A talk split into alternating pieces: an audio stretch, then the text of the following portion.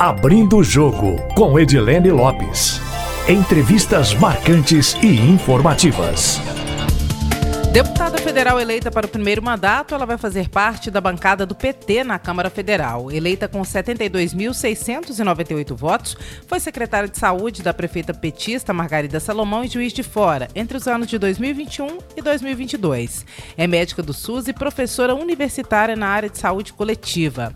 Integrante da Comissão Executiva Estadual do PT em Minas Gerais, a deputada federal eleita Ana Pimentel é a entrevistada do Abrindo o Jogo de hoje. Deputada, seja bem bem-vinda. Muito obrigada pela entrevista. Eu que agradeço, Edilene. É um prazer estar aqui com você e parabéns pelo seu trabalho. Muito obrigada. Nós estamos neste momento agora conhecendo os novos deputados federais por Minas Gerais que estão chegando aqui em Brasília e a senhora é a nossa primeira entrevistada. Eu queria que a senhora contasse um pouquinho da sua trajetória até chegar aqui neste momento e por que, que a senhora optou pela política, optou por vir para Brasília no mandato federal. Edilene, eu tenho uma trajetória sempre articulada em uma vida profissional dentro do serviço público. Eu sou médica formada pela Universidade Federal de Juiz de Fora, sempre trabalhei dentro do SUS e também sou professora universitária de uma universidade pública federal. Então, sempre tive uma atuação dentro do serviço público e, ao mesmo tempo, eu também sempre fui uma militante, defesa dos direitos, da justiça, da liberdade. E eu, ao longo do, do último período, fui secretária de saúde da Margarida Salomão, que era deputada federal. Até então, ela foi eleita no último pleito para prefeita municipal, né, prefeita de Juiz de Fora, e aí assumi a Secretaria de Saúde. Ao me deparar com os desafios da Secretaria de Saúde, eu entendi que seria um desafio interessante me candidatar porque dentro da minha trajetória, a militância em defesa do serviço público, do acesso da população à saúde pública e educação pública, ela passa pra, pelo executivo, mas eu entendi que os, muitos desafios estavam no Congresso. E aí foi nesse sentido que achei que um desafio importante era me candidatar. Eu também tenho uma defesa importante, contundente de mais mulheres na política. O Estado de Minas Gerais tinha só três deputadas federais, dos 53, e achei que era importante me colocar para a gente aumentar também a participação de mulheres na política. E o resultado, felizmente, foi positivo e eu consegui me eleger pelo Partido dos Trabalhadores. Como é que está a organização das mulheres dentro da bancada mineira? Vocês já se falaram? Como é que vai ser o trabalho de vocês? A gente teve uma ampliação do número de deputadas estaduais e também foi a primeira vez que o PT elegeu duas mulheres deputadas federais em Minas Gerais. Somos duas novatas e a gente tem se falado, a gente tem se articulado, a gente já se encontrou em Belo Horizonte e temos conversado bastante sobre, esses sobre o desafio. A gente teve nesse último período um aumento da participação das mulheres, que foi um aumento ainda tímido diante do tamanho que nós somos e do que nós queremos, do que nós desejamos, mas teve um aumento interessante, teve um aumento de 18% das mulheres no Congresso, né? E agora nós somos 91, éramos 77, teve um aumento de 14 mulheres. E, e, também é interessante porque a bancada do PT é a maior número de mulheres. Nós somos 18 mulheres no PT. Então a gente tem se falado, tem conversado para a gente pensar os desafios dos próximos quatro anos. Para além da bancada petista, na bancada mineira, vocês são quantas também estão se articulando, independente das suas bandeiras, matizes partidárias? A gente, agora a gente está fazendo, é interessante perceber que as duas bancadas que têm mais, mais mulheres são as duas maiores, né? O PT tem 18 e o PL tem 17. Então também vale a gente destacar que são mulheres de matizes ideológicas diferentes, com concepções de sociedade e concepções também do papel da mulher na sociedade distintos. Então pode ser que haja um enfrentamento. Pode ser que a gente tenha diferenças. Nesse momento, as nossas articulações, elas são articulações no nosso campo dentro da frente ampla que elegeu Lula. Então nós estamos nos articulando dentro desse campo. E aí, à medida em que a gente for caminhando dentro das nossas estratégias, a gente obviamente vai aumentar as nossas articulações. Mas é importante dizer que tem projetos muito diferentes, né? Por exemplo, enquanto nós defendemos a educação pública, criança na escola, as mulheres de outras concepções defendem homeschooling. São projetos muito diferentes que impactam de maneira muito direta a vida das mulheres. Um tema diretamente relacionado à vida da mulher que foi muito abordado como uma pauta de costumes durante essa eleição, mas é também uma pauta de saúde pública, foi a questão do aborto. Qual é a defesa que a bancada ou petista ou a bancada da União que elegeu o ex-presidente Lula deve fazer em relação a esse tema, caso ele venha a ser pautado no Congresso Nacional? Olha, a primeira questão é que nós precisamos garantir, nos últimos anos, tem, a gente precisa contextualizar, nos últimos anos a gente teve uma retirada de orçamento muito grande da área de saúde pública, que teve um impacto muito direto na saúde sexual e reprodutiva das mulheres, inclusive com campanhas contrárias mesmo a, por exemplo, a educação sexual, temas que são muito importantes para a proteção e para o cuidado da saúde das mulheres como um todo. Então é fundamental o nosso primeiro desafio é a recomposição do orçamento da saúde pública e um olhar muito atento à saúde da mulher, que abrange todos os aspectos da saúde da mulher, a saúde integral que a gente defende, mas que tem um olhar específico para a saúde reprodutiva, para o nascimento, para o parto. Durante os governos do PT, a gente fez o, o desenho da Rede Cegonha, que foi uma política muito interessante. A gente tem que lembrar que o Brasil é campeão de violência obstétrica, que atinge diretamente as mulheres, cenas que são cenas muito constrangedoras, que são cenas de torturas que acontecem em várias maternidades desse país e que a gente vinha tratando com o processo de garantir a autonomia da mulher no ato, né, da, no ato do parto, que é tão fundamental para a vida das mulheres que optam em ser mães, tudo isso foi desmontado ao longo dos últimos anos. Então, nós precisamos reconstituir tanto o orçamento quanto o desenho das políticas que vão cuidar da saúde das mulheres como um todo e, em especial, que é o tema que você colocou agora, que é a saúde sexual e reprodutiva. Esse é um aspecto.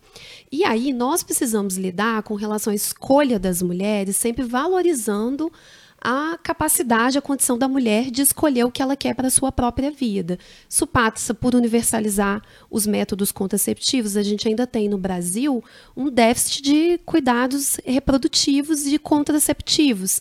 Nem todas as mulheres que desejam, elas conseguem ter acesso aos métodos contraceptivos ainda hoje. Então a gente precisa garantir, sim, métodos contraceptivos de qualidade, a gente precisa garantir emprego para as mulheres e autonomia econômica para elas, para que elas consigam também fazer as suas escolhas reprodutivas com maior grau de autonomia. Então nós temos que tratar as escolhas das mulheres, que tem a ver com a vida do próprio corpo delas, dando autonomia para as mulheres decidirem aquilo que elas considerarem que é o melhor para suas vidas. E é desse jeito que o PT sempre tratou, né? Então é desse jeito que nós vamos tratar no próximo período. Essa recomposição composição do orçamento no que diz respeito à saúde, principalmente voltado para as mulheres, vai ser possível de ser feita? A senhora, nesta vinda a Brasília, tem reunião com o relator do orçamento? A senhora acredita que vai ser possível ter uma recomposição ou vai ficar aquém do que seria o desejado? Olha, o, o que nós temos de desafio é muito grande na saúde pública, porque o governo Bolsonaro ele retirou orçamento, inclusive durante a, a pandemia. Então, nós temos um desafio grande para o próximo período. Hoje, quando a gente olha, o Brasil tem o maior sistema de saúde público do mundo. O SUS é o maior sistema de saúde público e, e é um sistema de proteção social.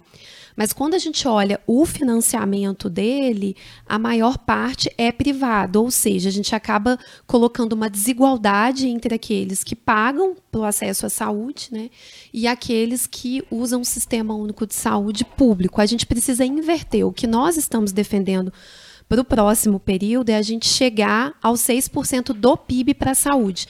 Isso certamente não vai acontecer no primeiro ano de governo, mas nós estamos pautando para que a gente consiga fazer isso ao longo dos próximos quatro anos e a gente conseguir chegar ao mínimo de financiamento que é o necessário para o SUS funcionar na sua melhor forma. Agora, eu acho que nós, te, de agora, assim, eu vou te falar como deputada, eu vou pressionar ainda nesse ano para que a gente tenha uma melhoria no que está previsto para o ano que vem, que é absolutamente insuficiente. Hoje, qual é o percentual do PIB empregado e qual era em 2015, por exemplo, antes do início do atual governo? Hoje, é, a verba da saúde ela não está baseada no PIB. É a nossa defesa que seja baseada no PIB. É por isso que a gente está falando, né? Porque isso aí, deve assim, aumentar consegue... em valores absolutos enquanto se chegar ao A 6%. gente ainda está fazendo a discussão, não tem ainda. Mas aumenta bastante. Aumenta muito, significativamente. Isso garante, por exemplo, a universalização da atenção primária à saúde no Brasil, que é uma defesa nossa, né? De todas as pessoas terem acesso a atenção primária, que é o posto de saúde, né? Em linguagem assim mais popular, é ter acesso a 80% das necessidades de saúde. Isso também foi importante. Os governos do Lula e da Dilma, é, eles colocaram de maneira muito decisiva a ampliação do acesso à porta de entrada pelos postos de saúde no Brasil. Isso teve um impacto muito significativo no Nordeste, no norte do país, mas teve no Sudeste também e no Sul.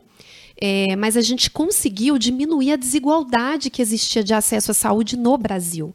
A gente tinha serviços de saúde muito concentrados na região Sudeste e vazios assistenciais pelo Brasil. Quando a gente estruturou o nosso modelo de atenção à saúde, que isso foi bem decisivo nos primeiros governos petistas, tanto do Lula quanto da Dilma, de colocar a porta de acesso pelo posto de saúde, que é a atenção primária saúde, a gente conseguiu capilarizar o acesso à saúde por todo o Brasil. Isso aumentou muito o acesso da população. A nossa convicção que a gente defende é que a atenção primária ela consiga resolver 80% dos problemas de saúde da população.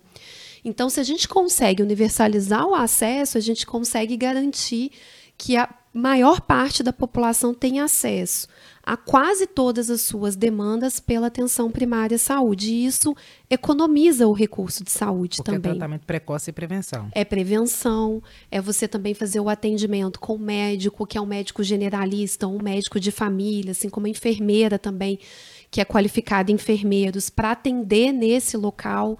E aí é, o atendimento ali, ele acontece tanto da prevenção, mas também de tratamento daquelas condições que são condições tratáveis no ambiente de posto de saúde. Uma dor na coluna, diarreia, tu, asma, tudo isso pode ser tratado no posto de saúde evita a necessidade da pessoa procurar uma UPA, um hospital que são postos de atendimento, são unidades de atendimento, pontos de assistência que a gente fala, que são mais onerosos também para a saúde pública.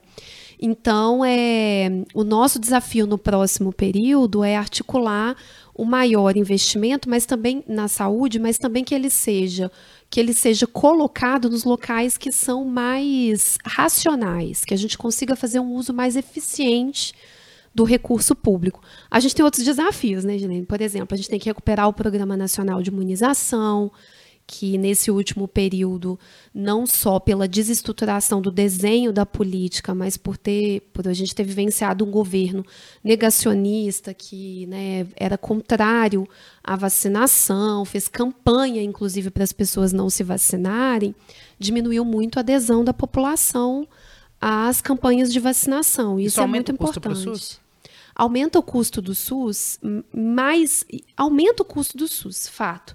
Mas mais do que isso, isso é um ato de desumanidade, porque é você, por exemplo, voltar a ter no Brasil poliomielite, que era uma doença que a gente tinha extinto. A gente voltou a ter casos de sarampo de maneira muito é, significativa, uma doença que a gente já tinha praticamente contido.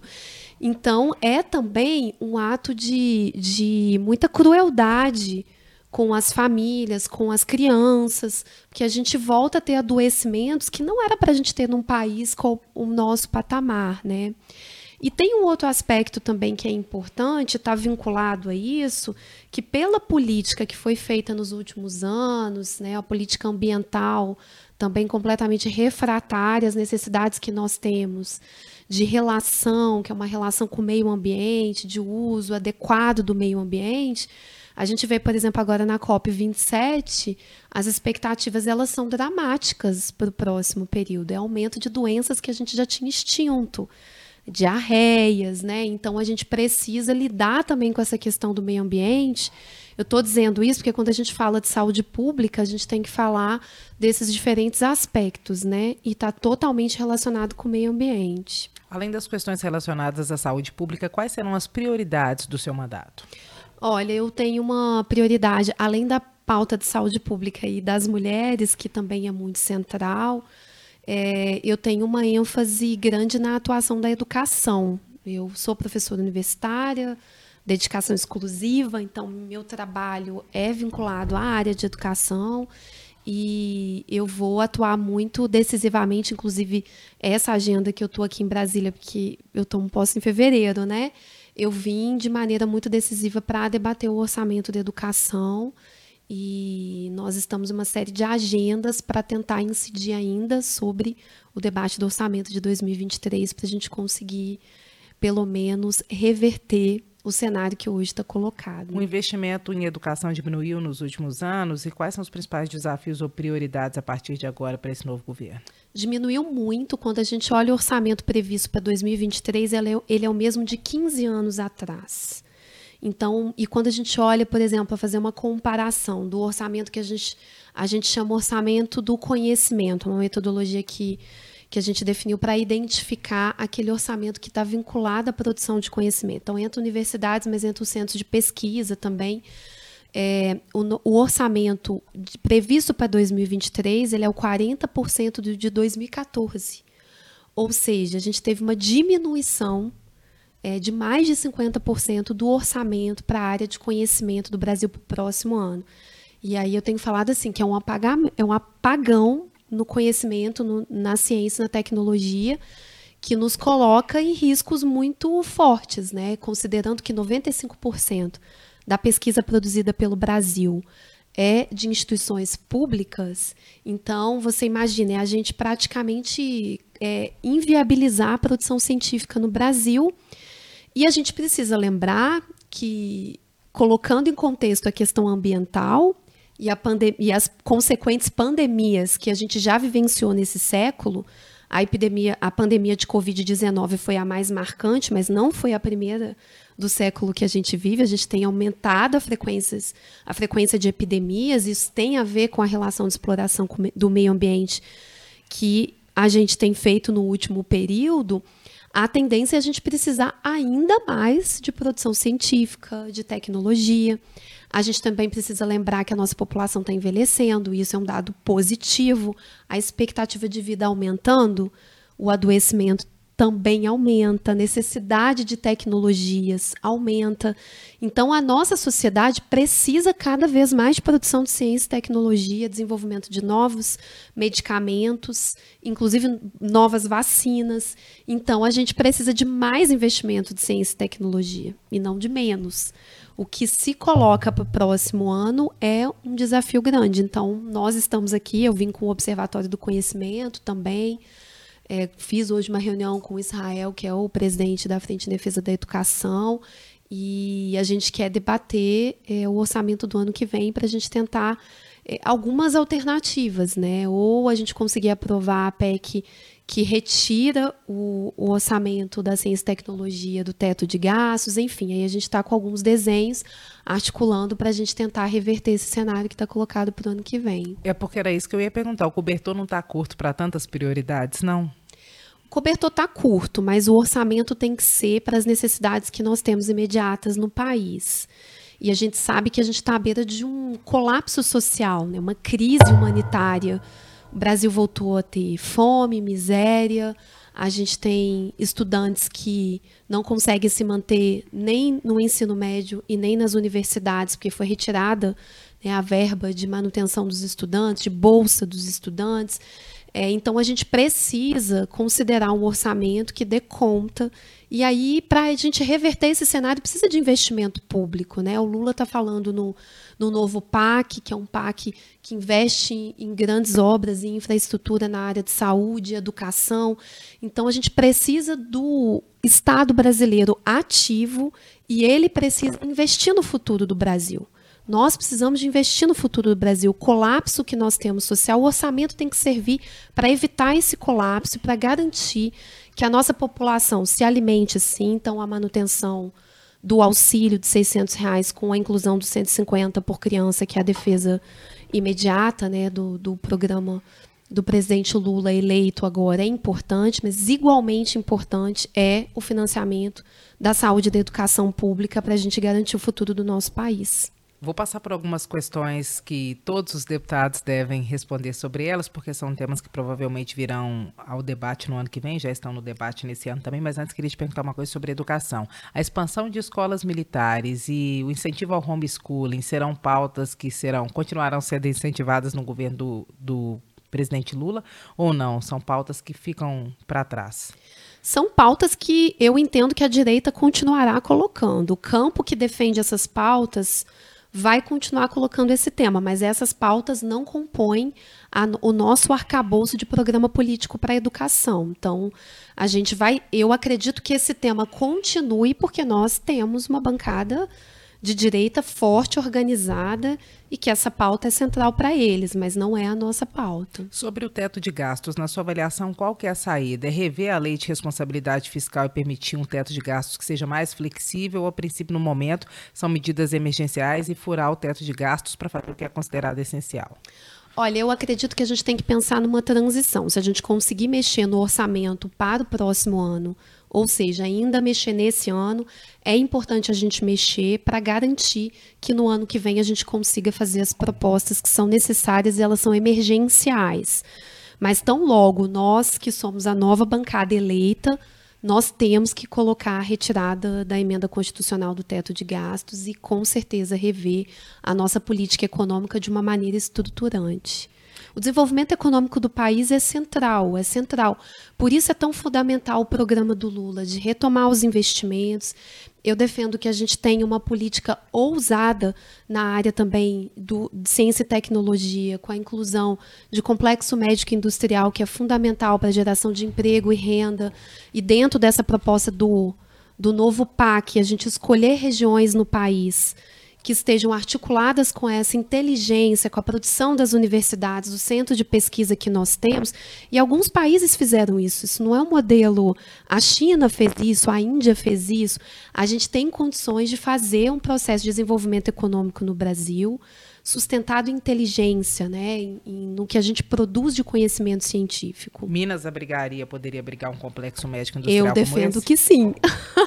Inclusive na região que eu sou, que é de Juiz de Fora que fica muito próxima do Rio de Janeiro. Então, ela está nessa interface Minas-Rio e localizada numa região geográfica com muitas universidades, o que torna um polo interessante para a gente abranger essa perspectiva de desenvolvimento econômico. A Fiocruz estaria nesse com certeza, Fiocruz e as universidades, né? Minas é um estado com muitas universidades, então isso também tem a, garante um potencial interessante. Agora, toda vez que a gente fala de teto de gastos, vem aquele desespero do mercado, falando que tem que haver um freio para os gastos públicos, que não pode sair gastando a revelia. Qual seria a solução para acomodar os anseios também do mercado e conseguir ter recursos para cumprir as políticas, principalmente as sociais e as de investimento em educação? O primeiro, o processo de retomada é muito grave que aconteceu no Brasil nesses últimos anos. A gente não teve uma política econômica que fizesse, então a nossa economia ela está estagnada. A gente tem uma situação de emprego no Brasil completamente precarizada, um país que aumentou muito o número de empregos precarizados, colocando inclusive a juventude em risco de vida, em riscos graves, quando a gente coloca uma parcela grande da juventude trabalhando sob condições de risco cotidiano. Nós precisamos lembrar que um dos principais problemas hoje da saúde pública é o número de acidentes que acontece porque as pessoas estão trabalhando em condições que são condições indignas. Como entregadores, por exemplo? Entregadores e sem direitos trabalhistas. Então, eles se acidentam, não têm direitos no período em que eles estão se recuperando e muitos estão ficando com sequelas para o resto da vida. Então, isso articulado com o processo também de diminuição das políticas públicas na área de educação, é fazer uma, uma fratura muito grande no futuro da juventude brasileira. A gente precisa lidar com isso de maneira emergencial. E é por isso que, no primeiro momento, tem que ser um investimento do Estado mesmo. E acho que a tranquilização é, que a gente precisa fazer, a pacificação, é a confiança em cima de, da possibilidade que nós temos de retomar o desenvolvimento do Brasil. Retomando o desenvolvimento do Brasil, a gente tem mais impostos, a gente tem condição de fazer com que a, o processo que a gente quer de construir também políticas que caminhem para uma maior igualdade, sejam possíveis e isso é melhor para o mercado também. Reforma administrativa, qual que é o posicionamento da senhora? Olha, eu acho que a gente tem muitos desafios com relação ao funcionamento do Estado como um todo. A gente tem que ver, sim. Nós precisamos de um Estado, né, de, uma, de uma reforma administrativa que garanta os desafios que nós temos para um Estado mais dinâmico, para um funcionamento do serviço público que seja mais dinâmico, mas hoje a gente ainda não tem proposta para isso.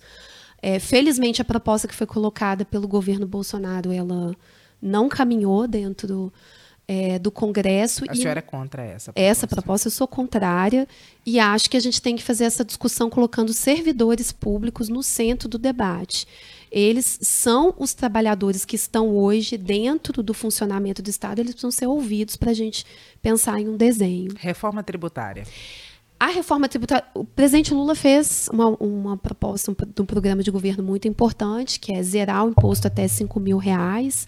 Eu acho que a gente tem que se debruçar sobre o modelo de reforma tributária, mas é fato que a gente tem que diminuir os impostos para a camada mais pobre da população, para os assalariados, para quem vive do seu próprio trabalho, e a gente tem que aumentar o imposto para quem tem grandes fortunas no Brasil. A gente tem que inverter o sistema tributário que a gente tem hoje, e ele, inclusive, e é muito central a reforma tributária, inclusive para a gente garantir as políticas públicas que a gente defende. Vai existir uma preocupação específica com a população de classe média média, que essa foi uma grande reclamação, inclusive em uh, governos petistas como o governo da Dilma, por exemplo, que tinha uma classe média média que estava muito apertada ali, que não era gente rica, nem gente mais ou menos rica, que estava pagando políticas sociais para aqueles que são os mais pobres. Haverá uma preocupação com essa parcela importante da população? Olha, eu acho essa questão importantíssima. O Lula colocou isso durante a campanha vai ter um olhar, sem dúvida. Essa faixa da população é a faixa que hoje tem um desafio grande, que é a, fa a faixa também do endividamento, né?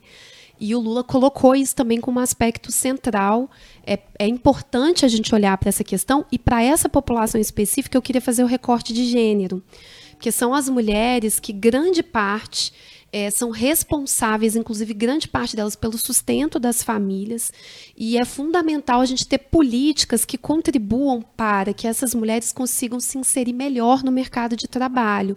Uma das pautas que nós defendemos e que é muito central, estava também na campanha do Lula, e que impacta diretamente essa, é, esse contingente populacional, é a igualdade salarial no mesmo posto de trabalho. Então, isso também é muito importante para a gente garantir maior acesso das mulheres, maior autonomia e a melhor, a melhor posicionamento delas no mercado de trabalho. É garantir essa igualdade por lei. Igualdade, por lei, claro, por lei. E em relação à reforma trabalhista, na sua avaliação que foi feita na reforma trabalhista anterior será mantido ou há alguma possibilidade de modificação? E essas modificações seriam em sentido de modernização ou de rever algo que foi colocado e que o setor parte do setor produtivo pressionou muito para que ocorresse? Olha, eu defendo a revogação da reforma trabalhista. O que foi prometido para os trabalhadores no Brasil aconteceu exatamente o oposto. É, o que aconteceu foi a criação de empregos que são precarizados isso e não aumentou. A gente já tem várias pesquisas que mostram que não aumentou o número de postos de trabalho. Ao contrário, colocou os trabalhadores numa situação de fragilidade, sem segurança, sem direitos trabalhistas. Então, é importante, no meu entendimento, o projeto de país que eu defendo, que é um projeto civilizatório, ele é fundado sim na ideia de ter emprego, o ideal é que tenha emprego para todos. Esse emprego tem que ser junto com direitos para que a população ela tenha acesso, ela tenha direitos. Isso é um país com uma vida digna, né, que todas as pessoas possam viver com patamares mínimos civilizatórios. Privatizações. Olha, eu, a, a gente tem várias, vários é, é, processos nesse momento e inclusive em Minas nós temos também debates estaduais muito importantes nesse momento, e eu acho que não é o momento da gente trabalhar com privatização no Brasil. Nós precisamos nenhuma. nenhuma. Nós precisamos inclusive de qualificar as empresas públicas que nós temos, nós temos que requalificar, por exemplo, a Caixa Econômica Federal, o Banco do Brasil, como os bancos importantes para os investimentos que nós precisamos fazer no próximo período. Em relação às pautas colocadas por Simone Tebet, que agora nessa transição ganha um papel importante, possivelmente terá o ministério no governo do ex-presidente Lula, agora presidente eleito Lula, é, quais delas, na sua avaliação, são fundamentais de serem é, contempladas no próximo mandato do presidente? Olha, ela tem colocado a questão da participação feminina de maneira muito decisiva, né? Ela tem colocado esse aspecto. Eu conversei bastante com ela é, quando ela esteve em Juiz de Fora. E eu entendo que a gente precisa ter uma articulação mesmo. É, teve uma mudança que foi muito importante nesse já nessa, é, nessas eleições, que foi garantir o fundo eleitoral em dobro para cada mulher eleita. Isso foi muito importante. Quando a gente observa nos últimos anos as políticas que todas as políticas que foram feitas para aumentar a participação das mulheres contribuiu para a gente aumentar o número de mulheres atualmente na política. Então agora, no meu entendimento, o que a gente precisa fazer é dar um passo que é além de garantir o financiamento, que tem o financiamento hoje, é, a gente garantir, por exemplo, a porcentagem nos partidos políticos. O partido político que eu faço parte, ele já garante, mas não são todos. A a porcentagem de mulheres, a Simone fala sobre isso, né? De mulheres na direção dos partidos políticos é muito importante garantir obrigatoriamente. E eu acho que a gente tem que caminhar para um desafio que a gente tem condições nesse momento, que é garantir as cotas para as mulheres ocuparem, e não só para o financiamento, mas é para elas ocuparem no Congresso Nacional. Não dá para a gente naturalizar nós sermos mais de 50% da população e a gente ter menos de 20% de mulheres hoje no Congresso. Não dá para a gente naturalizar isso. É, é impactante, eu que estou chegando pela primeira vez e participei das primeiras reuniões, estou acostumada a participar de espaços da política, mas de, é impactante você chegar e ver um lugar de homens, de homens brancos, quando a gente olha para a população brasileira e a população brasileira tem outra cara, tem outro gênero, né? Então a gente precisa efetivamente de garantir essas políticas para garantir mais mulheres Vou e mais negros também. E, e, na sua avaliação vai haver paridade na formação do Ministério do ex-presidente Lula? Um esforço nesse sentido? Como é que está essa articulação? Tem um esforço de inclusão de mulheres. Eu gostaria muito que fosse paritário, mas essa é uma decisão que a gente vai ter que acompanhar para entender como vai ficar no próximo período porque também é importante a gente ter sempre um contexto histórico quando a gente analisa, né? Nesse momento nós estamos formando uma frente ampla de reconstrução do Brasil. Foi a defesa, nós que fizemos a campanha né, do presidente Lula, o que nós dissemos e o que de fato aconteceu é que a gente estava constituindo uma frente ampla em defesa da democracia e de aspectos civilizatórios para a reconstrução do país. Então, nós temos uma composição muito ampla de forças e é necessário, defendo, que sejam ouvidas essas, essas forças precisam fazer parte da composição do governo mesmo, porque foram elas que ganharam conjuntamente as eleições. O que eu vou defender como mulher e como deputada eleita é que a gente tenha o maior número de mulheres na composição, que é fundamental. Há confiança de que o presidente Lula terá maioria no Congresso Nacional para aprovar as pautas de interesse do Executivo?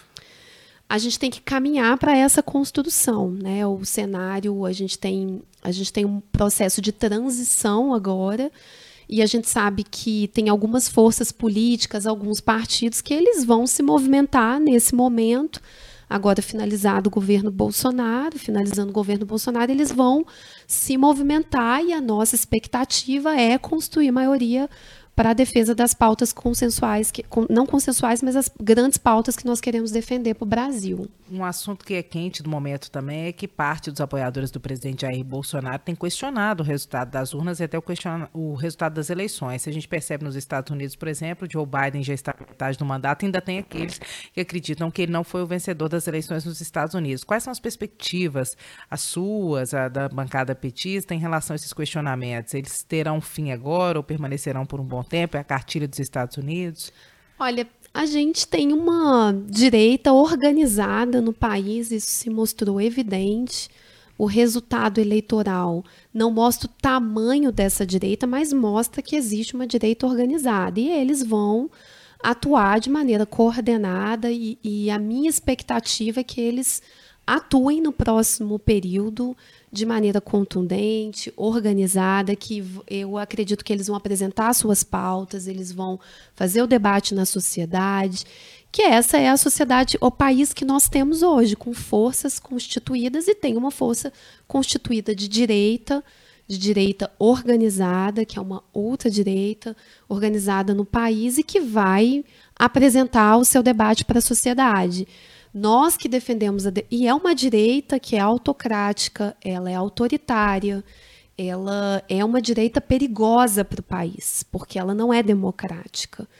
Então, no, do nosso lado, nós que defendemos essa Constituição de uma frente ampla, nós temos que ter tranquilidade para colocar para o país um debate público, que é o debate público de reconstrução do país, dialogar, é, reconstituir as nossas instituições democráticas, para a gente conseguir fazer frente e conseguir ir construindo a nossa maioria com a sociedade brasileira. Mas eu acredito que eles vão continuar o tempo todo trabalhando pela agenda política que eles defendem. E o seu sentimento é de ânimo ou às vezes bate um desânimo de pensar nos enfrentamentos que podem ser realizados a partir de 2023? Qual é o nível de debate que a senhora acredita que vai enfrentar na Câmara dos Deputados? Qual é a expectativa? Eu acho que a gente seguirá tendo um debate político polarizado no Congresso, assim como na sociedade, porque a gente vai continuar tendo uma direita que é muito radicalizada, que é a direita que é muito radicalizada. Agora, eu tenho um, um, ânimo muito grande, porque eu acabei de fazer uma campanha que eu ouvia da população, a expectativa delas é a mesma que eu tenho para o nosso país que é de defesa de uma educação pública de qualidade, de saúde, de emprego, de que as pessoas tenham acesso à cultura, lazer, ou seja, que a gente tenha garantia de um envelhecimento saudável para uma população que é a população de um país que está envelhecendo. Então, assim, eu vejo um futuro que é um futuro muito possível. Nós elegemos o Lula, que é um grande, um grande estadista, que ele representa hoje esse processo de construção do país que nós defendemos. Então, eu, eu tenho um, ânimo muito grande para o futuro do Brasil. E porque eu vi na juventude, como eu sou professora universitária, fiz uma campanha com a juventude, eu vi uma juventude muito interessada em uma juventude interessada em discutir os grandes temas, porque nós temos que discutir os grandes temas para a gente recolocar o debate público também, porque o país ficou anos e, a, e, nós ficamos anos na resistência, tendo que falar contra o armamento, porque a gente tinha um, pra, um presidente que defendia o armamento da população, que defendia, é, que era contrário às evidências científicas, que negava as vacinas, que não coordenou um processo é, da pandemia, de resposta à pandemia. Agora não, nós retomamos um processo de pensar o futuro do Brasil. Isso é muito bom.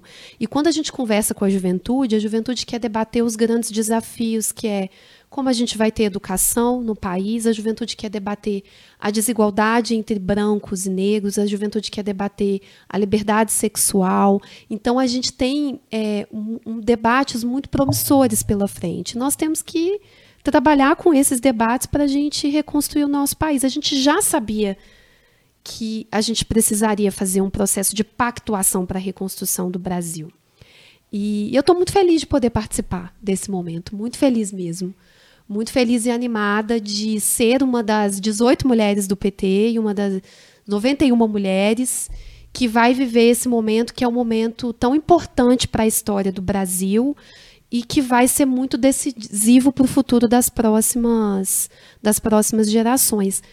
E tem um aspecto também só para dizer dos grandes temas, que é o meio ambiente, e que nós vamos colocar no centro esse debate. Isso é muito novo na nossa história do Brasil também.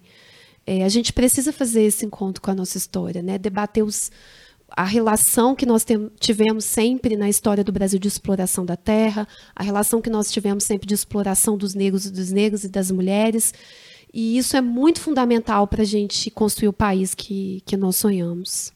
E vocês acreditam que é, esse é o início de um processo ou que pode, pode haver dificuldade em 2026 com uma revolta da direita, um fortalecimento da direita ao longo desse processo? Qual é a expectativa?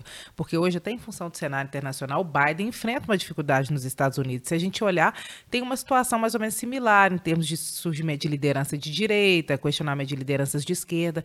Como é que você avalia que vai ser esse processo? É o início de um longo processo ou é um processo que pode enfrentar muitos percalços ao longo dos próximos anos? A minha expectativa é que a gente caminhe para avanços e para umas para progressos significativos no país. Eu realmente acredito e confio que a pactuação que nós faremos de reconstrução do país com desenvolvimento econômico, construção de políticas públicas transversais, articuladas, dialogando com a população brasileira, seja um processo sem volta. Essa é a minha expectativa e nós vamos trabalhar para isso, né? Porque tem uma questão que é importante que nós somos sujeitos dessa construção. Então, nós somos sujeitos e temos condições de influenciar nessa trajetória para que a gente tenha um cenário promissor no nosso futuro a curto, a médio e a longo prazo. Vamos fazer um bate-bola rapidinho, te dou uma palavra, devolve uma também. Educação. Pública, de qualidade e universal. Saúde. Pública, gratuita e universal. Ser mulher no Brasil. É, é um desafio, e ainda marcado por muitas violências. Deputada, muito obrigada pela entrevista. Eu que agradeço, obrigada. Um prazer estar aqui com você. Espero que a gente esteja juntos em outros momentos. E parabéns pelo seu trabalho, pelo seu pioneirismo, seu, pelo seu protagonismo. Cada vez que uma mulher está no seu lugar, nós todas também estamos. Obrigada. Teremos mais quatro anos de Brasília pela frente, nos encontrando todos os dias nos corredores do Congresso Nacional. Deputada, muito obrigada. Aqui tivemos Ana Pimentel, deputada federal eleita pelo PT. O podcast Abrir o Jogo vai ao ar toda segunda-feira, em áudio e vídeo, na programação da Rádio Tatiaia. É sempre um prazer tê-los conosco. Continue nos acompanhando pelas redes sociais e também pelo site da Itatiaia pela nossa programação na rádio. Muito obrigada. Aqui.